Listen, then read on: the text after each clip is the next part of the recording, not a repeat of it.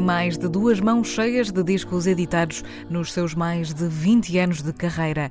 É cantora, apaixonou-se pelo fado com 18 anos, mas cresceu também a ouvir e a explorar os territórios do jazz e dos blues. E tudo isso faz parte dela. A sua arte, a música que faz, tem chegado a muitos lugares novos, tem sido ouvida pelo mundo inteiro e a sua voz carrega consigo uma identidade que vai muito para além de qualquer género musical. Em 2018, editou um disco chamado Branco e neste 2020 ela mostra-nos um trabalho novo chamado Eva.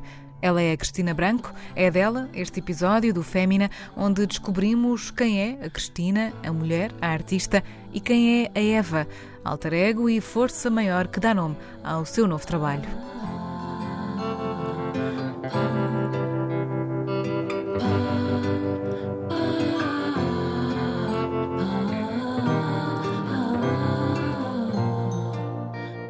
Às vezes nasce-se assim, numa folha em branco, por uma mente intrincada e uma mão trêmula. Ela chegou na forma de uma pergunta: O que é para ti a verdadeira liberdade? Deste pensamento em diante, ela tornou-se um compromisso comigo mesma. Construía a minha imagem e tentei consertar todas as minhas dúvidas e medos, como artista que cria o seu próprio universo moral sem nenhum arrependimento ou culpa. Esta é Eva. Se sou elegante e tenho tudo no lugar, se perdi a graça por me irritar, se me comporto,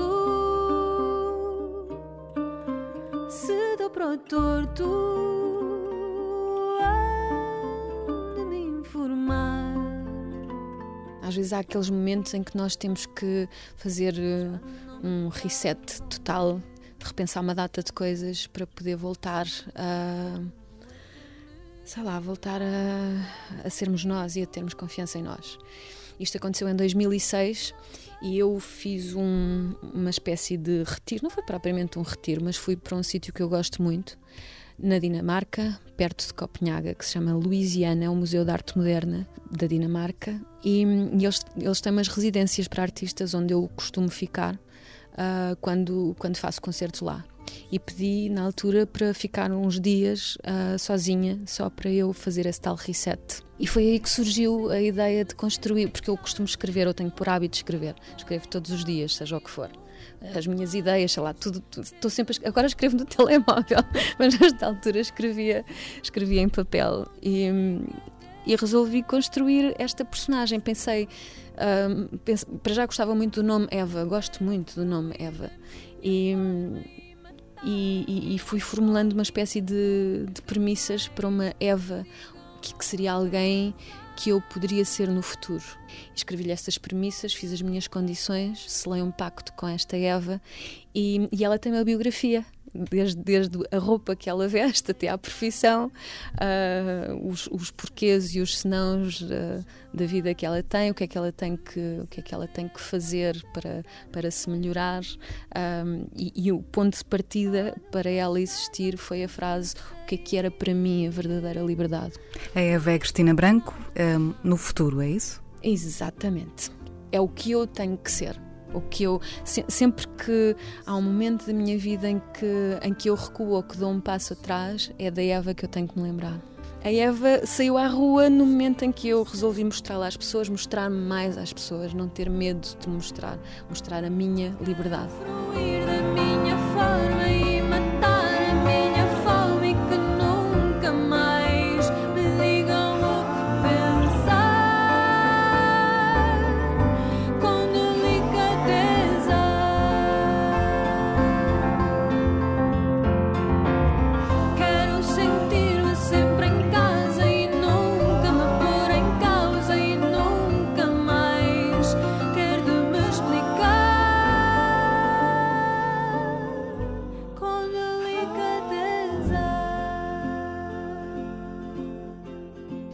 Cristina Branco, bem-vinda ao Fémina. Muito obrigada por estares cá. Onde é que tu nasceste? Onde é que tu cresceste, Cristina? Eu nasci em Almeirim, ah, portanto sou ribatejana e foi lá que eu cresci até aos ah, até aos 18 anos. E depois? Fiquei por lá, depois ah, fiz a faculdade, depois voltei para lá e por lá vivi até 2009, não, desculpa, até 2007 vivi lá, depois vim viver para Lisboa uh, e depois fui morar para Amsterdão durante quatro anos com os meus dois filhos e voltei. Uh, ou melhor, eles voltaram, eu vou estando em trânsito, mas, mas foi lá a maior parte da minha vida, em Almeirim. O que é que recordas com mais felicidade de, de Almeirim, por exemplo? Acho que são as portas abertas, é aquela. Acho que é quando, quando penso na minha na minha terra, na minha cidade, é sempre isso que me recorda, é o poder uh, sair à rua e não ter que fechar a porta. é uma boa recordação dos meus amigos, sei lá. Eu acho que me lembro, lembro-me das tardes uh, em que ia para o campo com os meus avós, sei lá. São, tenho muito boas recordações, na verdade. Querias ser eh, como alguém enquanto crescias, nessa altura, eh, em que, nesses tempos em que estavas, por exemplo, com os teus avós, em que tens essas memórias, eram eles os teus exemplos, os teus ídolos?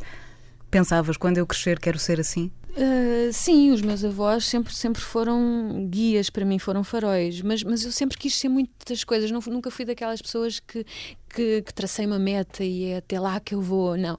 Eu, desde bailarina uh, uh, a malabarista, de circo, uh, até, até escritora, fotógrafa, uh, que na verdade é o que é Eva Usman é, ela é fotógrafa.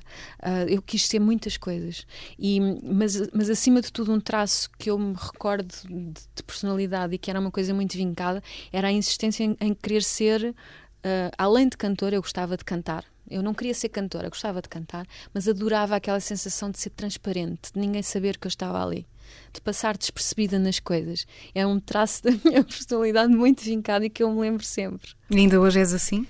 Hoje não tanto, hoje não tanto, isso mudou um bocado, mudou, ou bastante, não é? Eu acho que eu tenho, tenho que tenho que me anunciar sempre, acho que é importante que me anuncie. Mas naquela altura era, era determinante para, para eu me sentir bem essa, essa transparência, não é? Hum. Disseste que gostavas de cantar, querias, sabias que querias cantar, uhum. mas não sabias exatamente uh, o que é que, ou que virias se calhar a ser uma, uma cantora, que virias de facto a cantar não. em público? Não fazia a mínima ideia. Era, aliás, era uma coisa, sabes, ah, eu acho que esta sensação de invisibilidade que eu queria para mim tinha muito a ver com isso, uma certa timidez. Eu preferia que as pessoas não soubessem que eu estava ali. Gostava de presenciar e, e, e tenho imensas recordações e boas recordações de grandes conversas familiares, por exemplo, em que eu estava permanentemente calada e as pessoas acabavam de se esquecer que eu estava ali e falavam-se de coisas que se calhar não eram para eu ouvir. Isso é muito reconfortante, sabes? É muito, é muito bom. Um, mas pronto, quer dizer, ser cantora era outra coisa, era, era, uma, era uma expressão, sabes? Eu precisava de cantar, precisava da a música, era vital para me animar. Uh, de alguma forma, este, esta parte do meu ser que era mais, mais calada e mais reservada. Nunca te aborreceram por seres tímida e calada e reservada? Sim, bastante. Na escola, sim, no liceu, sobretudo. Até ao liceu, sim. Levei muitas cotoveladas. Mas depois comecei a cantar. Alguém algum dia me ouviu e achou que eu era uma cantora incrível. Depois acharam que eu era uma chata porque só gostava de fado ou porque só comecei a cantar fado. Enfim, essas coisas. Como é que tu percebes, enquanto estás a crescer e enquanto estás a, a tornar-te mulher, a Cristina adolescente ou a Cristina jovem mulher, como é que tu tomaste a decisão de te assumires publicamente como uma cantora, como uma artista? Isso, eu, eu acho que nunca foi. Eu não me percebi que isso estava. Isso foi acontecendo.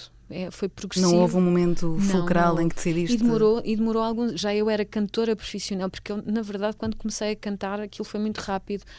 Um, tipo, num espaço de um ano, eu passei de ilustre desconhecida a ganhar um prémio muito importante em França e, faz, e ter uma carteira de, de concertos logo bastante, bastante grande. Portanto, eu não, eu, eu não, não tenho essa. Não tenho essa sensação, sabes? Não sei. Quando, quando percebi que finalmente era uma cantora e que não, não lhe podia fugir, porque eu dizia muitas vezes, isso tem muito a ver com a juventude, eu acho tipo aos 20 e poucos anos, 20, 25 anos, eh, eu dizia sempre que, ah, não, eu quando eu quiser deixar de ser cantora, isto acabou-se, eu vou à minha vida, tenho mais que fazer, não vou ficar aqui o resto da vida, era o que faltava. E quando me apercebi que isto era muito mais forte do que eu, mesmo que eu tivesse alguma intenção de o fazer, era, impossível, eu era uh, irremediavelmente uma cantora. Novas manhãs.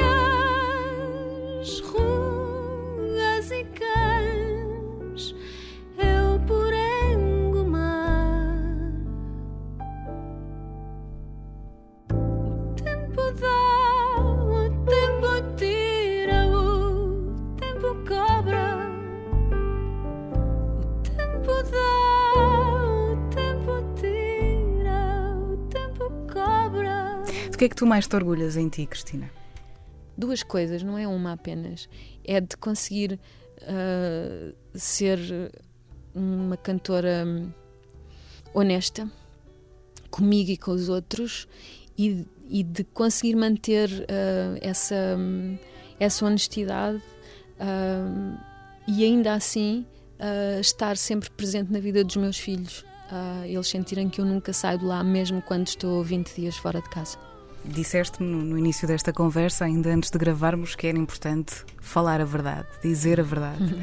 Por mais que ela doa, é importante dizer a verdade. É, é muito tempo, mesmo quando às vezes não consegues. Eu às vezes tenho dificuldade, em certas, não na minha, não no meu ofício, isso não. Aliás, eu acho que é talvez eh, seja, seja aí a minha grande marca. Eu sei que na minha vida profissional a honestidade tem que ser acima de tudo. Acima de tudo. É completamente imaculada. Uh, é óbvio que depois em situações uh, pessoais, na minha vida habitual, às vezes não conseguimos ser tão honestos como, como gostaríamos.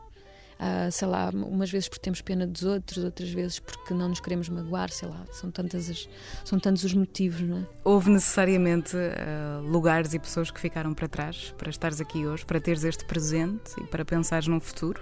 Ou nem Sim, por isso? Aconteceu. Isso é a dinâmica das coisas, é a dinâmica, dinâmica da vida das pessoas. Tu, tu tens um caminho a fazer e, e, há alturas em que as pessoas que estão contigo deixam de querer o mesmo caminho que tu. Uh, e obviamente tens que deixar não para trás, mas para outros caminhos. Deixas as pessoas para seguir um outro caminho. Uh, sem, Aconteceu sem muitas vezes? Algum, profissionalmente e pessoalmente também. Para ti, o que é que é mais complicado de, de lidar hoje em dia, na tua, na, fazendo a tua arte, dizendo a tua verdade? O que é que te custa mais ainda? O que é que é mais complicado de lidar? O que é que para ti é, é mais difícil ainda de.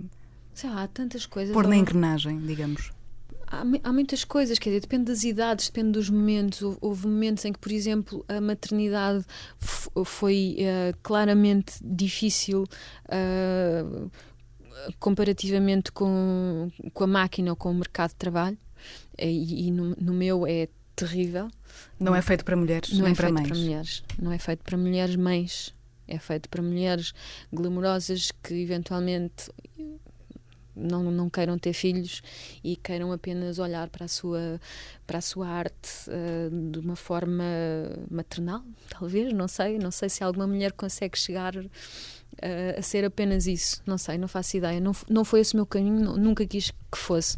E depois, uh, mais tarde, sente-se o peso gigante que a idade e a carreira uh, comportam. Ou seja, é difícil conseguir acompanhar, é difícil conseguir. Um, um, manter-te à tona e que as pessoas te respeitem, uh, apesar dos teus 22 anos de carreira ou 23 e os teus 47 anos de idade. Às vezes é preciso pôr uma cara feia para que nos respeitem. Eu nunca consigo fazer essa coisa da massa. Ah, não.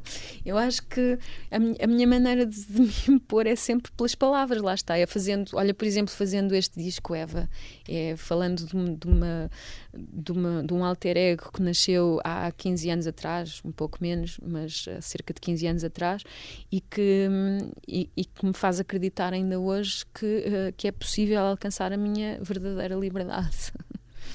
E hoje, e mesmo com esta Eva agora acabadinha de, de sair do forno, sentes ou sabes que és uma inspiração e um ídolo para alguém? Sentes-te uma inspiração? Sentes, esse, sentes essa responsabilidade e sentes esse prazer também? É assim, há pessoas que te dizem isso, não é? Vão dizendo pelo caminho e, e sim, isso torna-te responsável por alguma coisa. Eu não gosto muito de pensar nisso. Houve um episódio muito traumático logo no início da minha carreira. Uh, com, com uma pessoa que tinha essas características, uma enorme admiração. Era uma pessoa numa fase terminal de uma doença uh, daquelas prolongadas e era muito jovem, uma mulher, e, e ela tomou-me como a sua causa final, sabes? Escrevia-me cartas todos os dias, ia a todos os meus concertos, saltava para cima do palco e foi. Eu era muito nova, não estava minimamente preparada para, para aceitar esse peso da, da admiração e da, do fanatismo quase uh, com aquilo que eu fazia.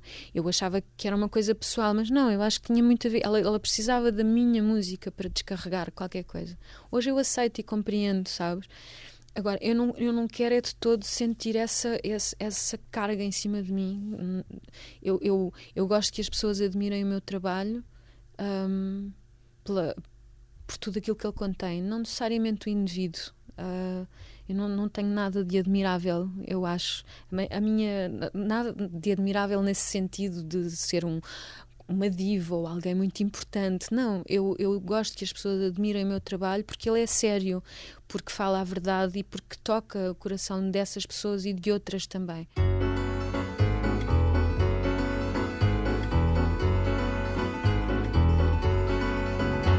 Conheci-o a 10 de maio, na visita a Miradeiro. É o João, anunciou um amigo meu. Era o género do esportista, sorridente, educado. Fez questão de vir saudar-me à entrada do liceu. Perguntou no seu jeito embaraçado: Hoje às oito passas lá no pavilhão? Foi assim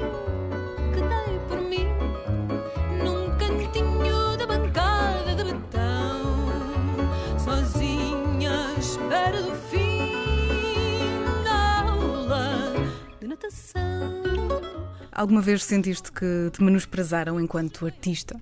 Sim. E enquanto mulher? Sim. Como é que se lida com a frustração e com a injustiça uh, desses momentos em particular?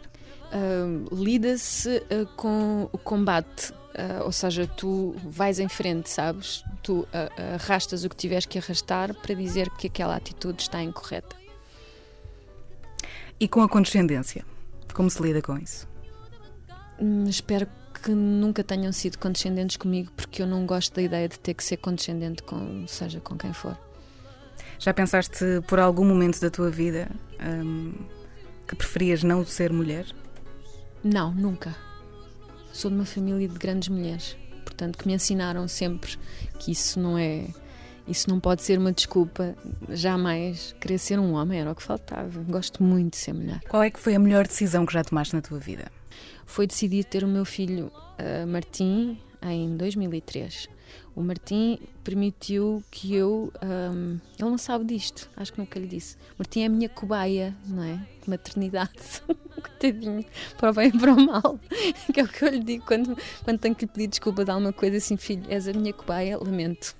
Uh, mas o Martim fez com que a minha carreira, no momento em que estava a entrar em. Uh, na estratosfera uh, e eu estava a perder o chão. Sabes quando tu começas, tipo, estás num balão e começas a olhar para baixo e começas a ver tudo muito pequenino, muito pequenino.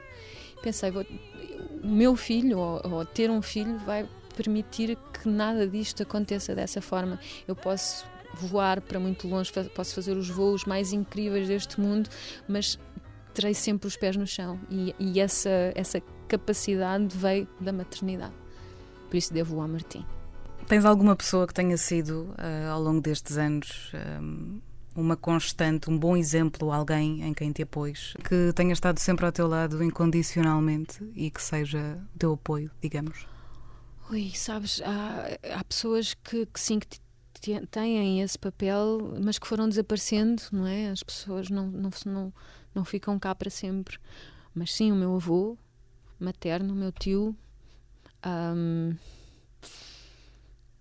sei lá, muitas pessoas, não, se calhar não tantas assim. Eu acho que estes dois, curiosamente, eu disse que as mulheres da minha família são muito fortes e são grandes exemplos, mas uh, as pessoas em quem eu penso sempre e que foram os meus grandes exemplos são esses dois homens. Curioso.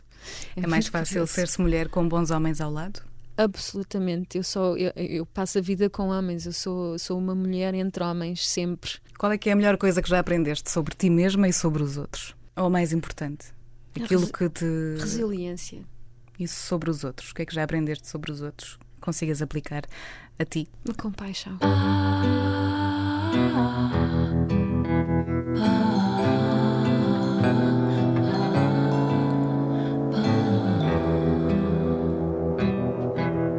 ah, Sempre quiseste ser mãe, ter uma família? Não, é engraçado. Nunca tinha pensado. Não foi planeado? Não, uh, foi planeado, sim, naquele instante foi, mas nunca fui aquele género de mulher que, que sempre quis ser mãe. Há aquelas miúdas que pensam na maternidade, não é? Ai, quando eu for mãe. Ou... Não, nunca pensei nisso. Uh, aconteceu exatamente porque comecei a perder o chão e porque achei que era a coisa que mais me ligaria à, à realidade sim. e à realidade, sim. E à eternidade. Achas que o facto de estares a educar eh, pessoas, estares a criar novas pessoas, te torna também uma pessoa mais evoluída? Mais evoluída, mais responsável, mais atenta, mais tudo. Eu acho que é extraordinário ser educador. Hum. Pode ser dramático, às vezes é dramático. Tem, tem, nós temos muitos momentos dramáticos, nós os três. A minha filha, um dia desta semana, disse-me das coisas mais. Ela, ela tem assim umas frases lapidares que ficam para o resto das nossas vidas. Eu vou escrevendo. Minha filha tem assim umas coisas incríveis. Então disse-me que, mãe, tu tens noção, porque ela é assim muito bem falante, são os dois por acaso, tu tens noção que és o, o amarelo do meu arco-íris. Eu acho maravilhoso. É uma doçura. Isto, claro, isto faz, não é? Estes são momentos dramáticos. A minha filha é a fadista lá de casa, não eu. Sou, sou, tão aprendiz quanto eles, não é? Só não tenho o quadro tão em branco quanto eles, não é? Tem mais coisas preenchidas. Eu consigo ter mais tanto experiência. Como, como se ensina, não é? Claro. Como é que se educa para a igualdade de género? Olha, dando exemplos, eu acho que é o tempo todo a dar exemplos. E, e, e dando exemplos ao irmão permite que ela. Uh, olha, isto, isto podia ser uma, uma, Agora de repente para tudo. Isto podia ser uma parte da, nossa, da, no, da minha resposta a ti, mas se calhar digo-te uma coisa que foi fundamental para educar a minha filha na igualdade de género, que é ter vivido. Uh, uh, nós, nós fomos para Amsterdão, a Margarida tinha 4 anos e viveu lá até aos sete, quase oito. Portanto, os meus filhos viveram numa sociedade completamente transparente, aberta, multirracial, um, todos os géneros e feitios. Portanto, eles estão habituadíssimos a, a, conviver com isso. Portanto, isso deixou de ser. Eu não tive que fazer nada, sabes? Eles cresceram assim, sabes? Com toda a gente. Uh, a minha filha uh, tinha tinha um não, não era não era professor mas era o diretor da escola que era que era gay e, e, e isso era completamente assumido. E os miúdos e, e, havia interação daquela daquela família. Não só ele era gay aliás na Holanda há uma comunidade gigantesca portanto as pessoas que me arrendavam a casa também eram um casal de, de, de senhoras já de alguma idade. Portanto isto os meus filhos uh, uh, olharam para isto tudo com absoluta naturalidade. Aliás, quando chegam cá é que sentem uh, que há que há barreiras. Choque. Sim, sim, foi sobretudo para o mais velho, para o Martim, foi foi chocante perceber isso, perceber que havia havia barreiras uh, raciais e, e sim, e de género também, muitas, muitas. Então, mas como é que fazes isso agora? Como é que os ajudas agora que eles estão cá e que estão cá todos?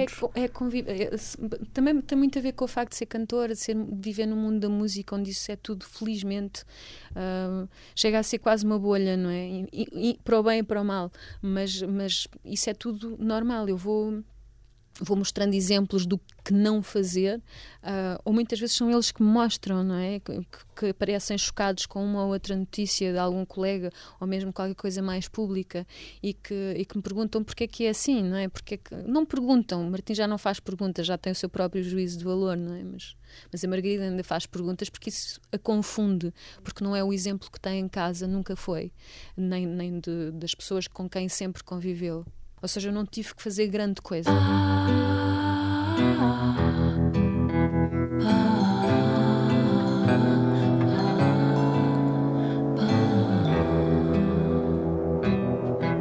Um livro e um disco, Cristina, que te tenham acompanhado, que façam parte da tua vida. O livro um, é, é, é, assim, é quase uma espécie de Bíblia e, e acho que tem a ver com, com a forma como, como, a família é importante naquele documento. São os 100 anos de solidão. Há de ser sempre o livro ao qual eu voltarei. Uh, exatamente por isso, quer dizer, tudo, tudo aquilo é extraordinário. Aquela, não, não só aquela, aquele desenrolar mágico, mas, mas esta ideia de, de perpetuar um traço de personalidade e, e, e volto lá sempre para já porque está muito bem escrito, porque é uma. É, é, sabes, quando tu vê, lês uma frase e pensas, uau, eu gostava tanto de saber escrever assim, dizer nesta frase, dizer tantas coisas e ser tão claro, tão simples. É difícil ser simples quando se escreve. Também quando se canta. Quando falámos da Eva, uh, achei que faria mais sentido falar-te de uma coisa mais recente. Uh, no dia 4 de julho de 2018, eu fui de férias com os meus filhos e com a minha sobrinha para o Algarve e passei por uma passei por uma decathlon. Isto foi assim exatamente como eu te vou contar. Parei e disse à rapaziada assim, olha, vou ali comprar uh, um equipamento.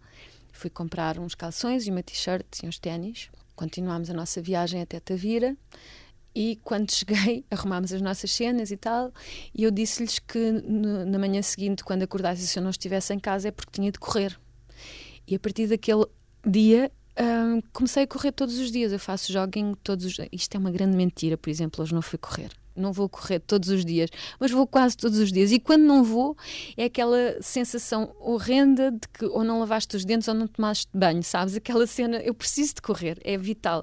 E foi a partir daquele dia, 4 de julho de 2018, porque eu tomei uma decisão, eu voltei a ser eu outra vez. Eu saí de um limbo onde, onde tinha caído mais uma vez e podia ter feito outra Eva com outro nome e criado outro alter ego naquele instante.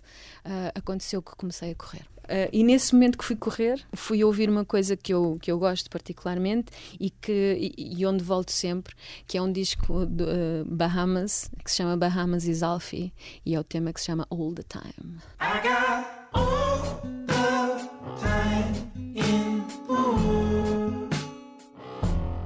Eu acho que a Cristina Branco é um ser social que acredita que que tem todas, todas as capacidades uh, sociais uh, desenvolvidas, que acredita nelas profundamente que, e que é isso uh, que é isso que a move, que é isso que a faz fazer música, porque eu faço música sobre pessoas.